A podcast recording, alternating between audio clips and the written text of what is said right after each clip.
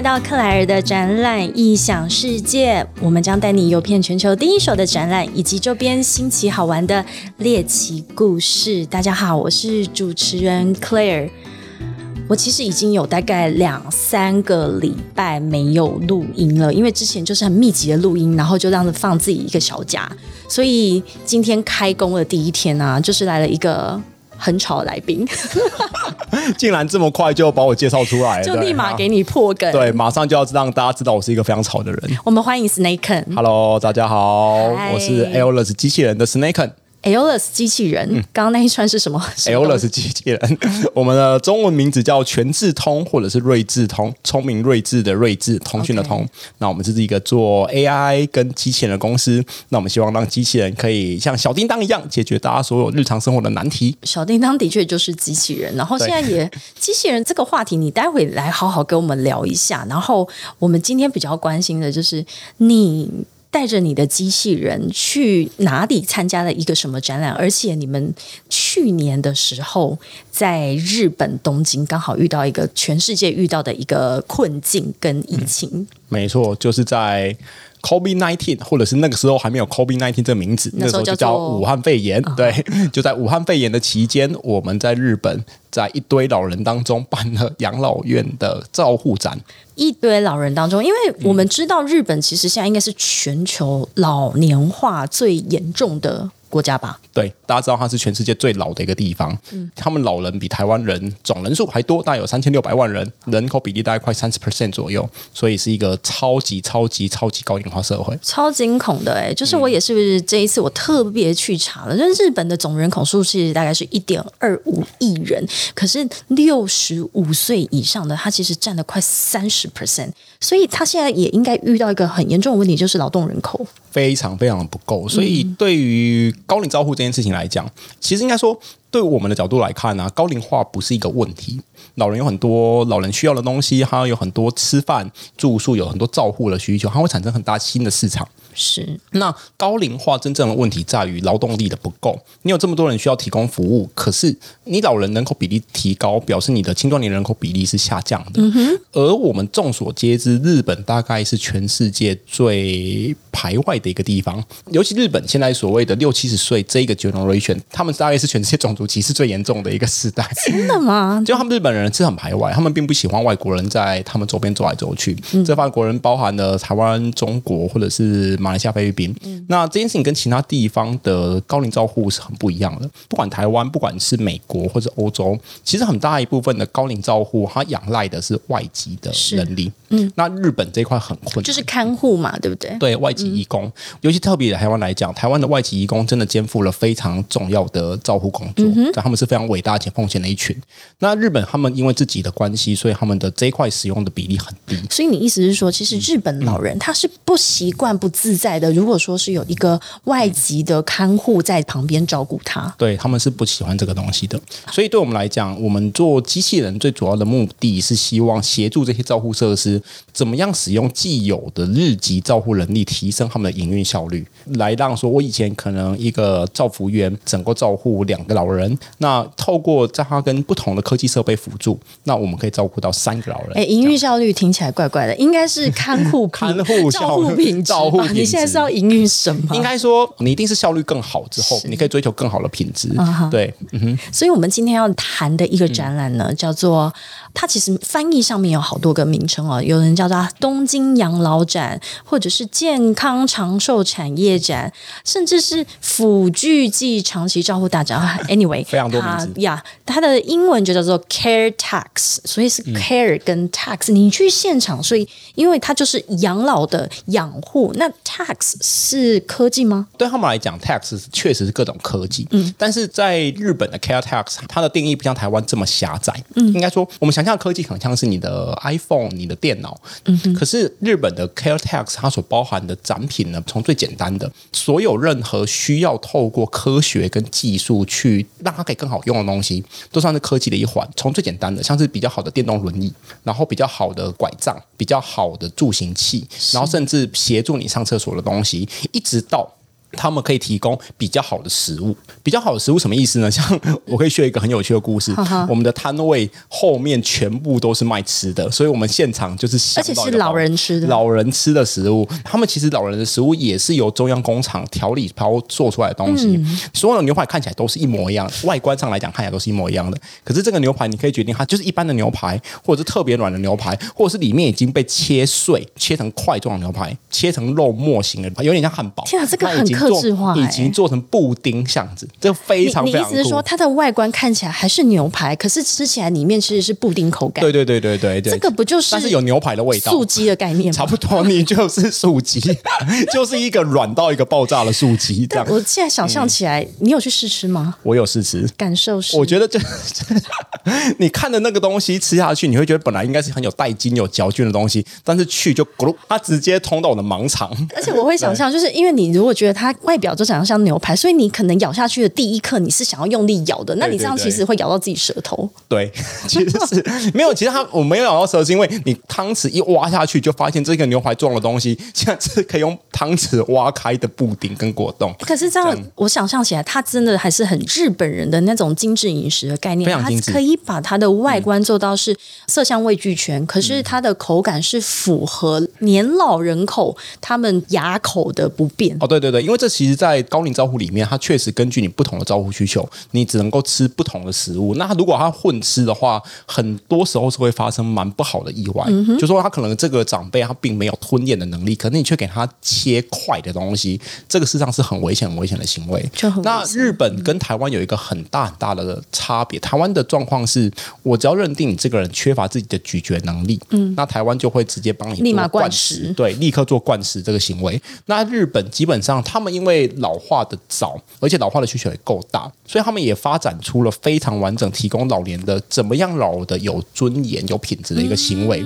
所以他们把牛排做的看起来，我不会说它完全一模一样，你外观还是可辨识，它是有点不同的。可是你不会说我今天我已经没有咀嚼能力，没有吞咽能力，可是我会觉得我自己跟别人做完全不一样的食物，它可以确保这个人的自尊是。不会有那么大的受伤的，是就是不会，好像他被排外，对他不会，其实他被排外，对。那但是在多数日本之外的地方，其实多数是会选择直接做灌食这件事情。这样好，所以感觉在 Care Tax 里面，你就是可以看到日本人他怎么对待他这个这么大的一个族群，然后老年化这个族群，所以 Care Tax 它是。日本最大的 B to B 的养老界的一个洽谈会，也是一个展览。那我我在看它的那个分区啊，我觉得好有趣哦。所以你刚刚提到，例如说什么电动轮椅，这个我们很可以想象嘛。因为如果说你开始失能啊，你行动上面有些不便，你就需要一些辅助器。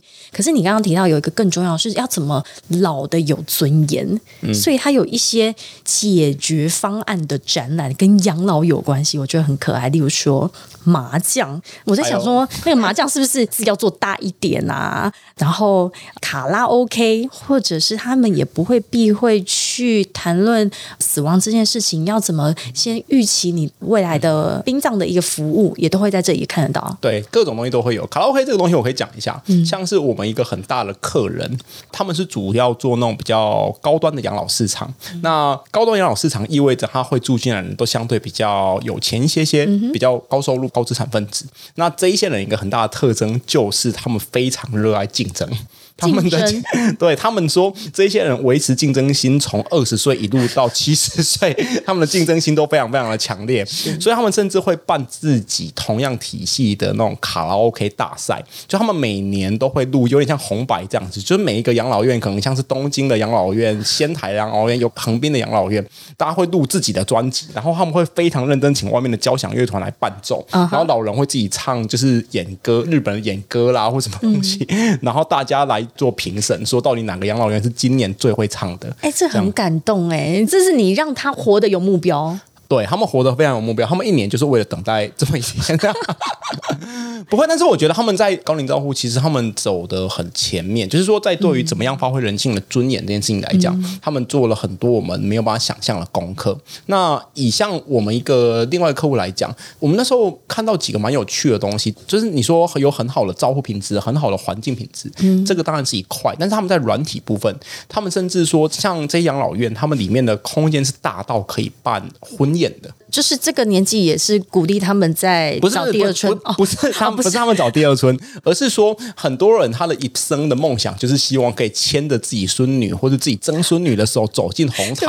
整个误对，然会。后对他们的养老院是大到可以来办这个东西。啊然后像我们也看过很多个照护设施，因为这些比较 high end 一点的照护设施，尤其日本的这个 generation，他们是走过泡沫经济的超高资产分子，就是现在七八十岁的这些老人其实都非常非常有钱，所以他们这个养老院里面公共空间非常非常大，他们甚至会开放他们空间给附近的幼稚园或附近的国小来玩耍。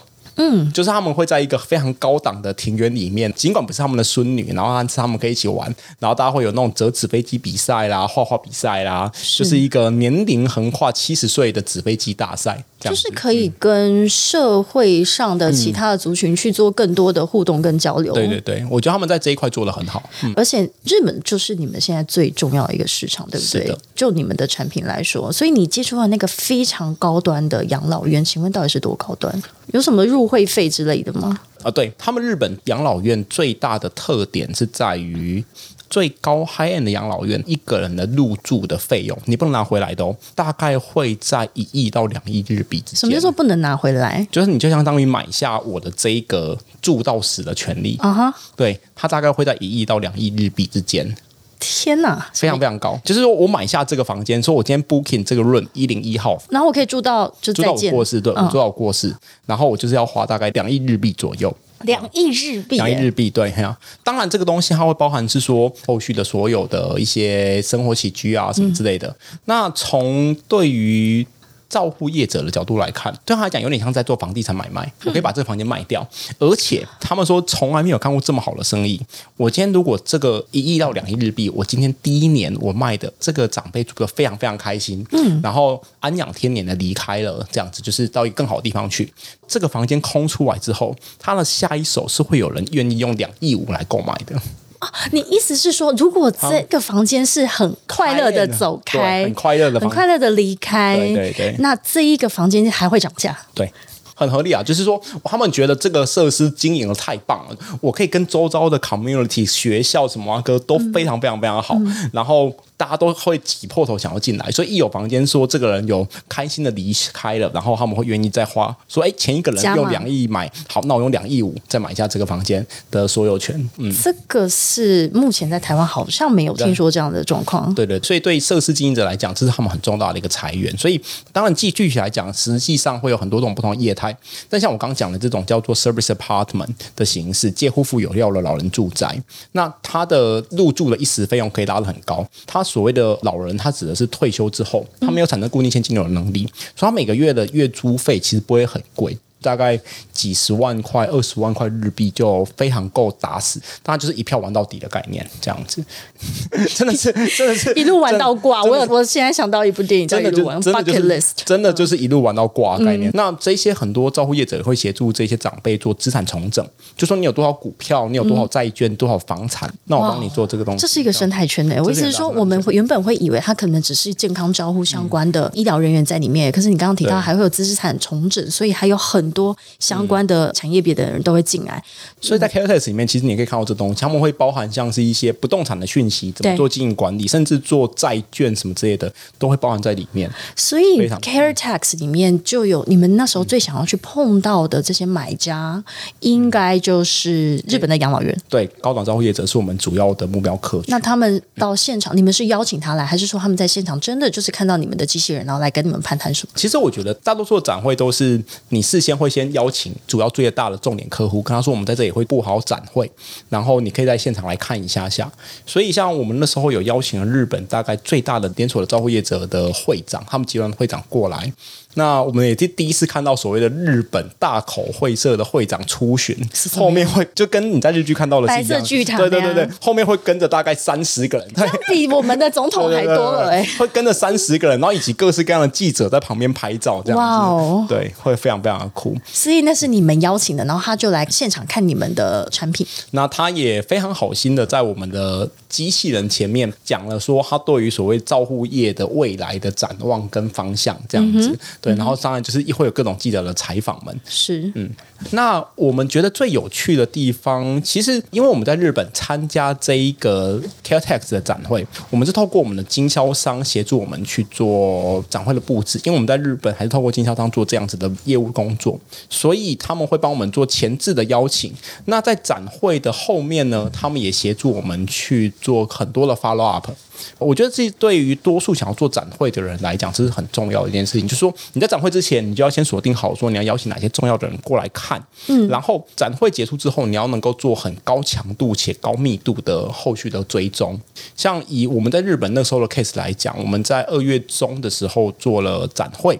中间再隔了一个礼拜时间，让我们的经销商去做 follow，然后我们立刻在这个经销商的办公室里面再办了一个闭门的小小的说明会，我们可以实际去谈说，在不同的状况底下，基线可以做怎么样的应用。你刚刚讲这一段呢，我其实只听到你在去年二零二零年的二月，那时候不是就是。Covid nineteen 的时候，武汉肺炎。超级对，我们在日本完全完全经历了他们从不知道什么叫做武汉肺炎，然后到整个觉得干他妈有个武汉肺炎，我终于等到这一句了。我想说今天 Snake 来，我们本来要制作很多笔哦，不用不用不用，那我们现在就整个放开了啊，因为我们今天也忘了，我们其实刚刚就是太开心了，就是直接开喝，第一杯都快喝完了，开喝完。跟听众的约定，我们来一下来 Snake，欢迎你来我们的节目。而且听说这是 Snake 的 Podcast 处女秀了。对，这是我 Podcast 的处女秀。周周有一大堆在录 Podcast 的朋友，但是我依然选择 Claire 做出场。对，感到非常荣幸。真的，所以你那时候到了日本，然后那时候台湾已经很紧张了。哦，我一定要讲一下这个状况，就是各位听众，如果你还有印象的话，Caretex 它真正的时间是在二零二零年的二月中，嗯，然后二月中就是在我们去年的农历年过后嘛，嗯，所以台湾去年农历年之前就已经知道武汉要即将封城这件事情，对，然后我们那时候在台湾就觉得。看风声鹤唳，因为 真的，因为我们周遭很多朋友其实在中国，在武汉工作，我们甚至还有好几个朋友，他甚至可能是后来硕班在美国念，然后就是在美国公司的武汉广告，然后看真的去年在农历年前，所有人真是吓傻，因为所有人都不知道发生什么状况，因为武汉那时候封城是一瞬间就瞬间封城，对，然后所有人都在问说怎么跑。因为很多电子厂，然后都是在那边有工厂或办公室，然后怎么跑？就是赶快坐飞机，但是又抢不到机票。对，大家真的是连夜奔跑出来。所以台湾那时候，其实 呃，因为我们跟中国的交流确实也密切，然后语言又通，嗯，然后就知道赶快封锁他。对，赶快要赶快封锁他。然后让我们决定也很快。所以那时候日本人是不是还在开会？日本还在开会。日本真的是贯彻了，就算有哥吉拉打来，我们依然先开个会吧，再决定要做什么。我们现在开会决定哥吉拉有没有真的进来？对对对，要怎么跟哥吉拉？这是哥吉拉多大只？我们要派多少兵力？类似这样子，然后再决定出兵。对，不管怎么样，先开会再说。先开会。所以我们那时候我印象非常深刻，是我们到日本的时候，因为展会嘛，包含展会前置的工作跟后续的 follow up，所以我们其实在展会前一个多礼拜就到那边。我们到达日本的第一件事情就是先把我们所有看得到口罩买光。那时候，因为那时候台湾在抢口罩，对，真的。然后你去日本发现说，你们这些人也太没有警觉心了吧？那那店员不会觉得说，你们这些人为什么要买这么多？他们完全不理解啊！我们就跟他们讲说，你把你们所有的口罩都给我。对，例如说，你走进一间药妆店，然后就是说啊，すみません，すみません，あのね、マスク、マスク全部、全部拿出来。对，真的。我还记得我们那时候寄了，不知道可不可以讲，但是我们寄了 一两千个口罩回台湾，可以吧？因为那个时候 就是日本自己没有管制啊，我们就赶快寄回台湾了。对，然后我印象非常深刻，就是 Caretex 在布展的那一天，在布展，因为开展前一天，开展前一两天，然后是完全不需要戴口罩就可以进去了，所以我们进去就是所有人都没有戴。那台湾人有戴吗？我自己会戴啊，我会自己把口罩给我们，然后包含像是我们的经销商，大家都有戴着，然后大家还很困惑说为什么要戴这个东西呢？花粉症的季节还没有到啊！你在东你在东京，然后一个台湾人给日本的经销商口罩，说请你戴上，而且还是从日本买的。好，那所以 对开展之后就爆了。我们开展之后的第一天，然后他们就宣布说要戴口罩。我印象中是这样子啊，我不确定有没有记错。他们第一天就宣布要戴口罩，然后还没有体温的量测。然后我印象比较深刻的是，我们开展的展会好像第二天或第三天的时候。就是武汉第一次好像破两万人，当日确诊好像两万人还是四万人，就是武汉的 peak 最高峰那一瞬间。嗯，然后大家觉得，干这个东西一天可以传染两万人，到后来现在靠美国一天可以五十万人，当然就大家印度今天三十万人，对对对对，就觉得哦好像还好，但是那个时候真的很惊吓，大家就干这件事情好像很严重。对，日本的人在那个时候才刚刚感觉到好像这件事情很就终于认真开会哦，没有对，终于开始认真开会，但是他们尽管认知到那件事情好像很严重之后，因为我们去年整个二月都在日本，所以他们后后来在这个 Catex 过后，还是发生了钻石公主号就地解散事件。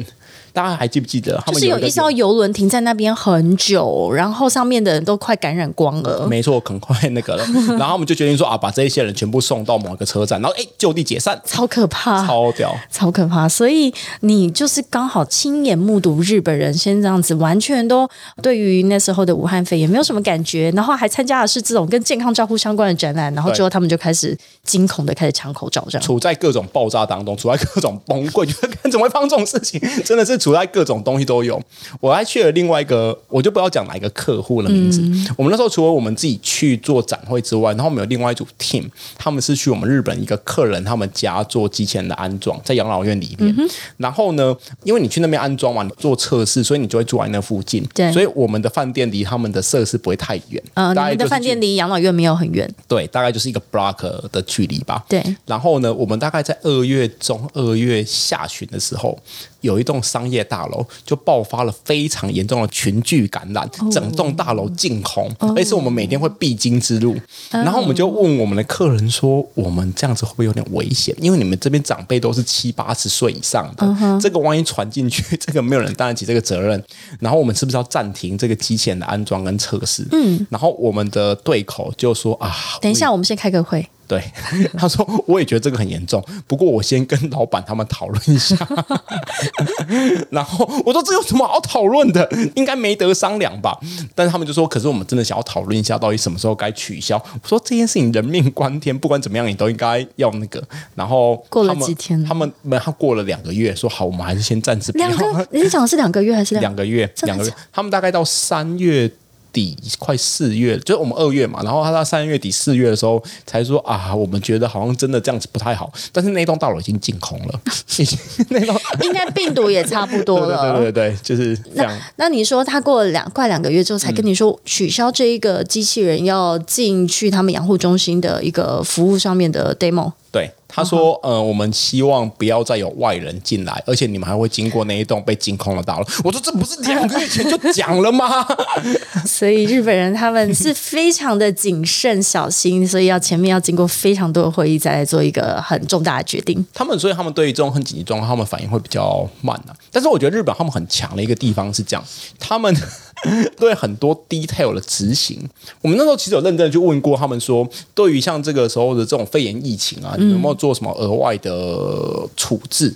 他说：“我们也不知道该做什么额外的处置，因为他们已经执行了很高标准的处置了。举例来说，对他们在照护设施里面嘛，你日常你要一直洗手，这是对对他们来讲是基本的。是然后你所有会摸到的东西，你要一直消毒，你要一直擦拭。然后对他们来讲，其实，在疫情之前，他们就已经是有这样子的 rigorous standard，、而且日本的那个标准很高，他们真的是所有东西会一直洗，一直洗。然后你每个东西要怎么杀菌，他们都有一定的规范。嗯，因为他们自己也知道说，如果这些照护人员他有一些感冒啦，或者是不同的疾病进去，会是很大的一个问题。就是老人家会非常危险，对，会是很危险的。所以他们其实对这一些所谓自我的健康管理都已经是做的还蛮完善。嗯，所以他们也说，他们很大的一个痛点是在于，他们不知道还可以怎么样做得更好。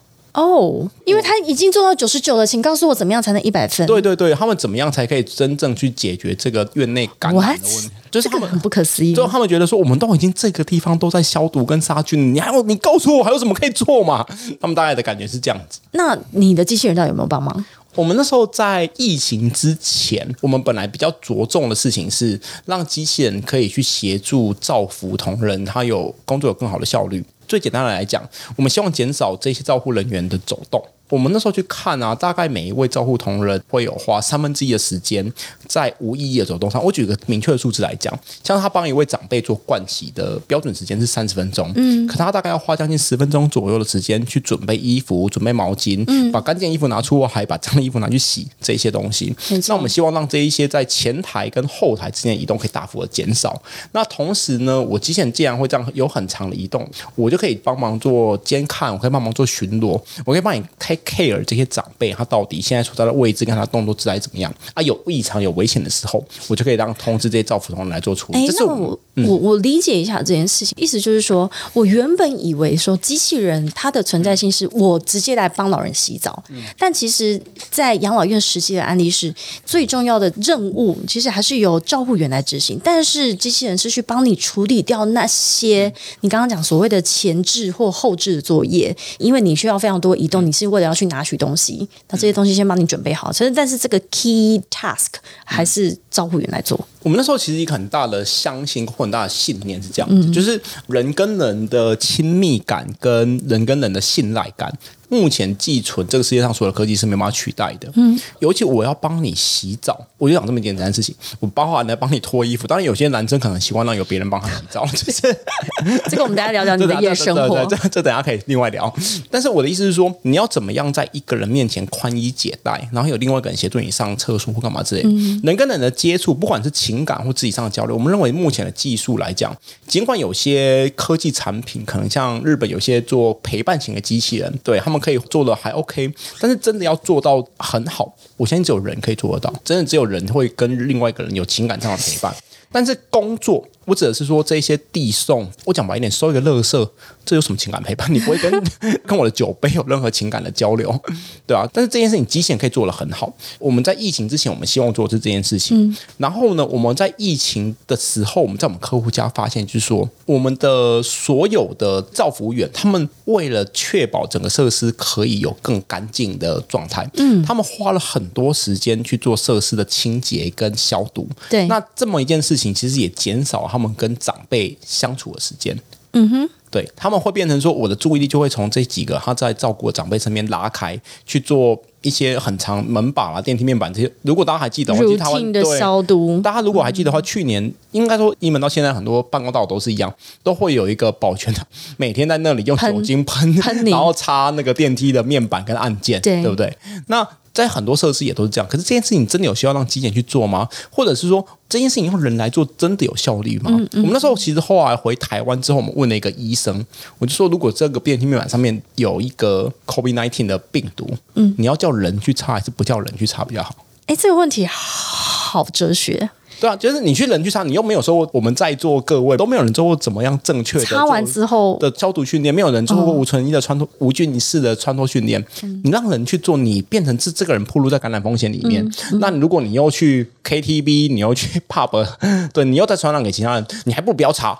对，就让他放到自己风干，对啊，病毒自己消灭。对啊，这是变成这样子。所以，我们那时候其实后来从日本回来之后，我们就开始投入第三个很重要的功能，就除我刚刚讲。做递送、做巡逻、做巡防之外，我们这样功能就希望让机器可以做消毒。嗯，目前我们还没有看到任何一种病毒会同时感染机器人跟人类。以后会有我不知道了，但是目前在这个世界上还不存在这样的东西。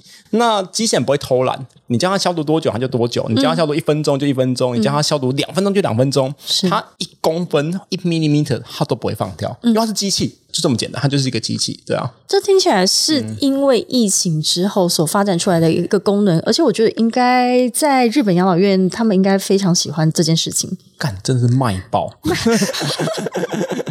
没有，就是他们所有人就说，干这件事情真的彻底解决他们很大的痛点啊！就是对他们来讲，他花很多时间去做清洁跟消毒，但是到底做的好或不好，也没有记录。而且这听起来很像最后一里路诶，就是你刚刚讲的，他们其实平常没有一起之前，他本来消毒这件事情，他们就已经做到九十九分，他已经不知道怎么样可以再更好了。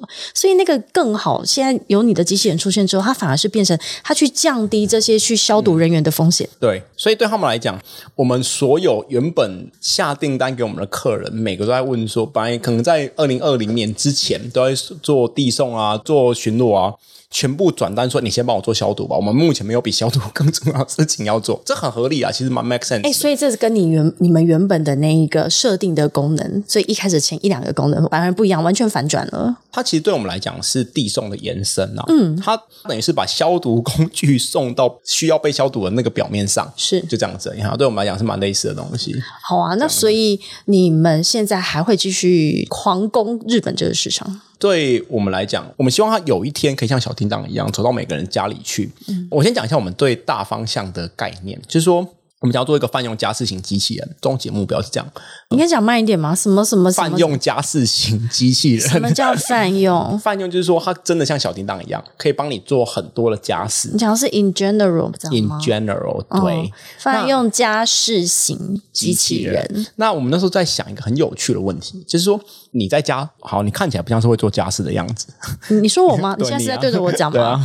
把衣服放进洗衣机里面算吧。对。嗯，可是你看哦，就像是大部分人家里，他可能有洗衣机，有些人家里有洗碗机，有些人家里有扫地机器人，嗯。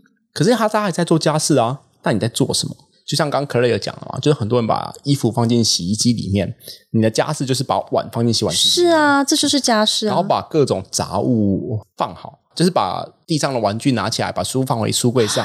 我懂你意思，就是一个 deliver 的过程。它是一个 deliver 的过程，所以我们希望说，可能今年不会看得到，可能明年不会看得到，但是我们相信未来一定有一天会出现这个东西。它可以在你的家里把任何东西在正确的时间放到正确的地点，啊这是我们终极的目标。所以我们一样可以把脏衣服放进洗衣机里面去，我们希望可以把碗盘放进洗碗机里面去。那这件事情可能现在做不到，可是我们可以跟人一起合作来做这件事情。所以我们做的一些终极目标是做 home environment，但是我们 short term 来讲，我们做的叫做 semi home environment，就一样有人住在这边，你的食衣住行都是一样的，所以所有事情都会在这边发生。所以就像是养老院，就像是医院，就像是饭店，他们都有这样子的需求存在。那我们希望机器人可以把这些问题做得很好，那慢慢的我们就可以往家里的方向移动。哎，我再问一个，你们当初机器人的一个发展，一开始设定就是老年人了，不是一开始就是想要做小叮当啊，就是 这真的很低能。但是我们一开始是想要做小叮当，你们是 AI，对，就是我们希望做一个像小叮当这样的机器人，就是它也许有一天会出现，嗯，我们认为它一定会出现，嗯，我们看不看得到是不知道，但是我们希望它在出现的那一瞬间，有人帮他建了维基百科，而我们的名字可以被写在这维基百科上面。Aolus，Aolus 全智全智通或睿智通。好，你刚刚有说你去年在日本待了一个月，我现在要听听看你的夜生活。哎、我在日本那个月的夜生活真的 fucking boring，没有，因为就是尽管跟我们一起去的，就包含我们都是晚上很会喝的人，跟我们一起出来的同事也都是晚上很会喝的人。可是那时候，因为我们几个台湾人都已经处在一个惊弓之鸟的状况，我们就已经一一落地就赶快去抢购口罩的状况，所以他真的是本来一落地应该是往歌舞伎町或银座走这样子，然后结果一落地，真的就是第一件事情进去到处采购口罩，所以晚上他们在揪要去弄很多人的 bar 啊或什么之类的，我们就说啊、我们想要回饭店就好了。哇！所以去年的那一个时期，跟你以往去日本的夜生活应该是非常的不一样。完全性的不一样啊，没有跟任何地方一样。我觉得这个经验很罕见，就我参加过非常非常多的展，包含像是欧洲的，包含像是美国的，像机械产业嘛，像纽伦堡展啊，或像是慕尼黑展、上海公博，然后像 CES 我们都有参加过。是欧美的展会晚上都会很有趣的夜生活，但这一次日本这个真的是完全不一样。在疫情期间，这个展会真的是给我们一个完那全不一样的当然啦、感觉因为你疫情期间，然后又是我不知道啊，跟养老跟这个对照顾族群的关系吗？对我觉得有招呼族群可能有啦，可能晚上的 party 就是给你吃老人的食物，对，就是吃一个果冻。牛排布丁、牛排各种牛排布丁、牛排布丁、荞麦面布丁、龙虾泥，龙虾泥，哎，龙虾泥真的蛮好吃的，所有东西都用喝的，龙虾泥真的好吃，对。这个我真的无法理解。如果所有的东西都是这样软烂的，然后这样喝下去，人生的乐趣在哪里？没有，我觉得它至少是有趣，而且至少营养很均衡，我真的觉得很均衡。好啊，所以你觉得在日本的老人是不是真的是一个很幸福的族群？如果你要我讲一个很直白的话，我觉得有钱就会幸福。天哪，那真的应该不用在日本，有这在全世界都一样。对对对，但是我觉得他们相对的社会支持体系是比较好一点点的。嗯，对，就是因为他们老人族群已经占三分之一了嘛，所以对对于变老这件事情是是合理的。嗯，然后他们会有很多的资源可以去使用。嗯，这个资源指的是说，他们包含像是。刚刚讲到他们导人，因为其实有分种，我刚刚讲的那种一两亿的那种是属于比较 high end 特殊类型的，应该是最高端最高端的，对。然后他们甚至说，你对于轻度失智或者像是说日间照护啊什么之类的，他们其实根据不同的需求，有很多不同的产品可以让这些长辈们做选择。那台湾目前慢慢在往这个方向走，但是就我自己的看法，台湾有点像是想要在两三年之内追上日本二十年的累积的发展。也许制度上，我自己的个人的看法是，也许制度上很容易做，但是心态上你可能要花一点时间去做这个东西的转变。像是我们在台湾的几个很大很重要好的好伙伴们是做日间照护服务的。那我自己的这个伙伴的日间照护服务，好，我可以讲一下他的名字是台湾叫做寿恩，接受了寿恩惠的恩，是一个台湾提供非常高档照护的中心。他们提供非常非常好的服务品质，然后就是让长辈可以像幼稚园一样，白天去那里玩耍，然后做一些复健，然后晚上就回家。然后如果像是我晚上，以我来举例来讲好了，如果我要去日本长期出差，嗯，然后我就可以让我爸爸妈妈在那里住一个月、两个月。这是不是这不是宠物旅馆的概念吗？对，就是宠物旅馆的概念，就是它就兼具一个托所跟宠物旅馆的概念。托老所，对，托老所跟宠物旅馆。然后，但是这种观念，我觉得他们经营的非常非常棒。至少就我们在那边看到的话，就是所有来这里住的长辈都。超开心哦像我们前几天刚好从他们那边离开，然后刚好有遇到几个长辈在那里，就是晚上留下来住。刚我们遇到一个长辈，他家里在装修，对，然后就是小孩又不在，所以他就自己在外面住，然后就可以打了一整晚上的麻将。他就 就是跟我们大学时候很像很开心哦。对，他就整个晚上打麻将，然后就觉得，干，你因为因为去住旅馆，你又一个人很无聊，可是你去那边的话，就有很多的好伙伴。对你就可以整个晚。他就说：“哦，他在家，他小孩都不让他打麻将，打这么晚，但他还住这里。”我想说，你都已经九十几岁了，你小孩管你几哎，点睡这样子说？不定还可以多活几年呢。对真的更开心啊！然后我们在那边旁边跑机器人，他根本没有人 care，他们只 care 他们的麻将，其实那所以 那时候你的机器人负责做什么？一样像消毒帮。忙做消毒，帮忙做消毒。OK 对啊 OK，没错。好啦，哎、讲一下你，所以你去日本，你去年是因为疫情的关系啊，所以你真正如果没有疫情的时候，你们日本的展览，你觉得最好玩的地方在哪里？如果这个展览发生在日本的话，哦，我自己觉得日本的展会啊，哦，因为我之前在自动化产业嘛，嗯日本的 自己你到底在兴奋什么？没有这个东西有点太 creepy 了，兴奋到模糊。我的我前公司他们是算日本号称所谓的年薪最高的公司，嗯对，所以他们当在有很大型的活动的时候，嗯 就是我们跟任何客户出去吃饭都不会有交际费，嗯然后我们那时候有一个很强的 slogan 叫做。我们的公司希望让大家可以做到上酒店不看价钱，哇啊！所以你们真的是年年薪最高。对对对，他们希望自费上酒店不看价钱，然后我就觉得，啊，这个公司真是男人的梦想。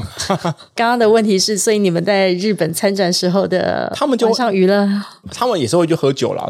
日本人他们晚上就是会去喝酒嘛，然后包含就是去有女生的地方或是没有女生的地方，然后都是各种不同的喝酒。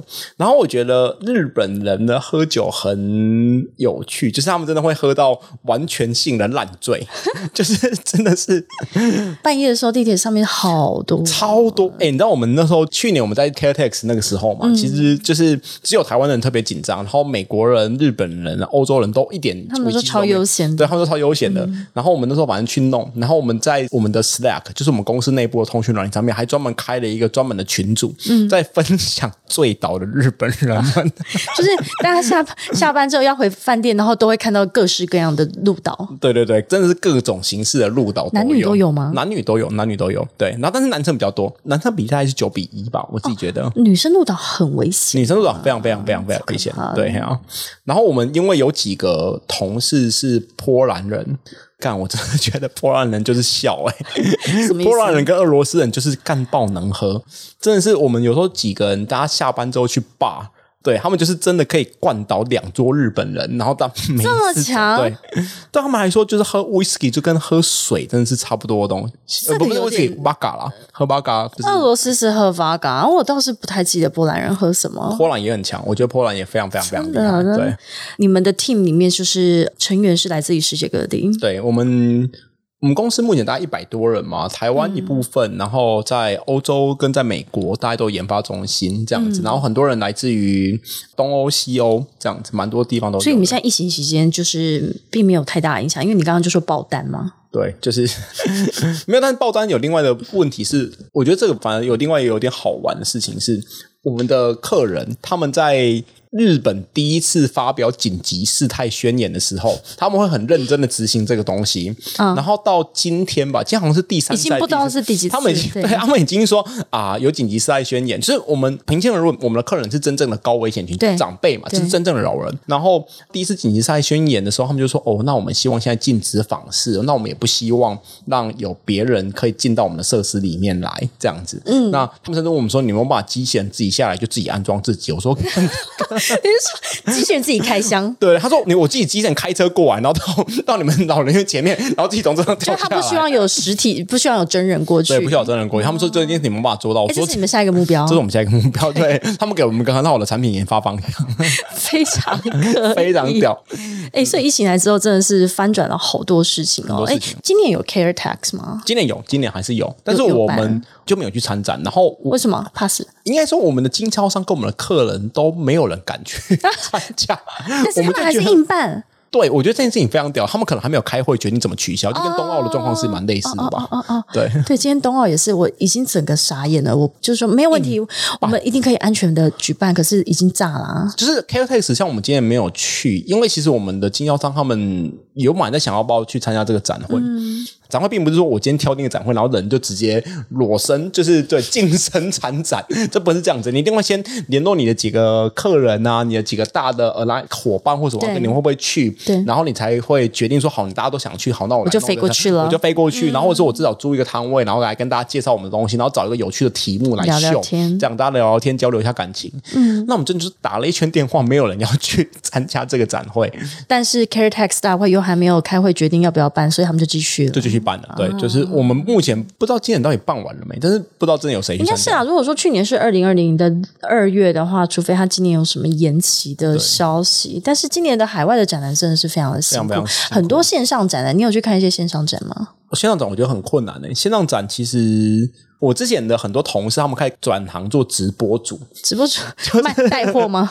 对对对，就是在电脑镜头前面，先是说来你跨这个神色，安内用 on，按那 off，安内 on，安内 off，对，就真的是变直播主的概念，是不是啊？直播主跟线上展是不一样的东西啊！我讲的是实体展览，以前的展会现在变线上。我觉得展会其实坦白讲，就是你像你们也弄展会，你们也这么专业，展会真正重点不只是展会里面呈现什么，嗯，而是那个。人跟人之间直接就我刚刚讲了嘛，人跟人之间的亲密感跟信赖感是很难被其他东西取代掉的。嗯，然后我们现在大家有尝试用什么像润吗，或者是各种线上的 conference call 是去跟客人见面聊天。但是你当拿着一杯酒，然后在镜头面前说他还去了，然后真的是觉得很没有 feel，对不对？真的是很空虚，心里会觉得非常的凉，就是心寒。对，会觉得寂寞、空虚、冷。就是你甚至展会结束，然后大家一起喝酒，然后会就是抱在一起唱歌啦，或干嘛之类的。这种真正的肢体接触，就是是。哎，所以你觉得这个才是真的会展的那个个效果？就是真的不是大家站在 booth 里面，然后等你来跟我洽谈，其实都是结束之后，然后我们的更多的交流。对，我觉得那是最重要的重点，就是。应该说，你要办展会都已经是这样。你展会前面会有很多工作要做，你会知道说，你本来就会把你所有的重点客户都会先邀来，然后让大家知道说我会秀你什么东西，而且你要把他们之间看你要技巧性的错开或者重叠。对，当然看你的 agenda 是什么东西。然后结束之后，大家可能想要深谈一些东西，你要准备一些时间给他们。那他们会包含说，你已经先锁定好大客户以及现场所谓的 working 的客户，你要 follow up。坦白讲，你在展会现场很难是真的把每一个单子都递留下来，没错。但是你要后续去做 follow up，说，哎。我今天做了什么东西？然后你。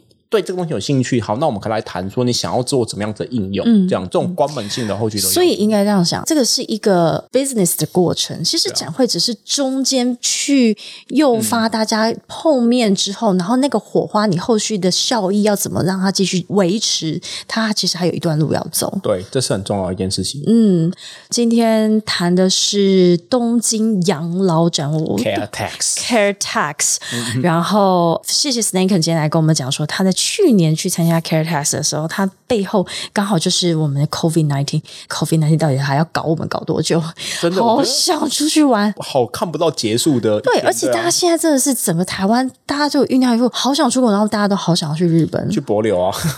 我是很讲去博流啦，其实对我觉得我们就一团好了，不然这样子实在是要闷太久了。那日本的展览真的是真的有它自己一个特殊性，就像说哦，他自己也可能有一个排他性，因为他市场自己本身非常的强势，对，所以日本的展览真的是非常有趣哦。我们下次可以再去谈谈日本它的其他的一些相关的展览。日本的展会，我不知道你有没有别的地方这样，它是全世界少数会在会展内禁止摄影的地方。哎。是吗？禁止摄影，他们在里面做了什么？他们见不得人的事，我不知道。重点是每个人都超衣冠禽兽，不是？就是每个人都西装笔挺。但是他们很多的展会在日本的展场现场是禁止摄影的，很不一样。哇，你有去探究这个背后的原因吗？我不晓，我不晓为什么，还是他们很注重隐私啊？我就是不想露脸，就你可能要马赛克，马赛克这样子，对 对，这我不知道。哦，我来研究一下，因为其实台湾并没有这个。我在欧洲跟美国也很少，但是我真的只有在日本，就是日本，你拿相机出来，很多时候展场工作人员会出来制止你拿。你意思是说，你就算不是拍摊位，不是拍产品，你只是这样子拍，也会被拍外面可能还好，但是有些摊位会明确挂说本摊位是禁止摄影，而且很多会挂。哦，嗯。嗯，害羞吧，日本人。我不知道，这是 这是很特殊的。他们在某些部分不太害羞，某些部分又很害羞。喝了酒前，喝了酒后吧。对，好啦，谢谢 Snake，因为我下次还想要邀 Snake 来讲一些其他的展览。今天那个，因为日本，日本就是呃，你那个疫情期间，你有很多夜生活都被。忽略掉了，太可惜。真的，我们就是一群胆小的台湾人啊，没办法。对，好，那但是你们那一次有收购到很非常多的口罩，好，真的。好，今天谢谢 L S 的 Snake 来到克莱尔的展览异想世界。我们欢迎所有的听众可以在 Apple Podcast、Spotify、KKBox、Google Podcast 以及 Sound On 可以做收听，记得订阅、分享、按五颗星。谢谢 Snake，耶，谢谢克莱尔，谢谢大家，谢谢你的处女胸。谢谢大家，真的非常开心。我们下次见喽，拜拜。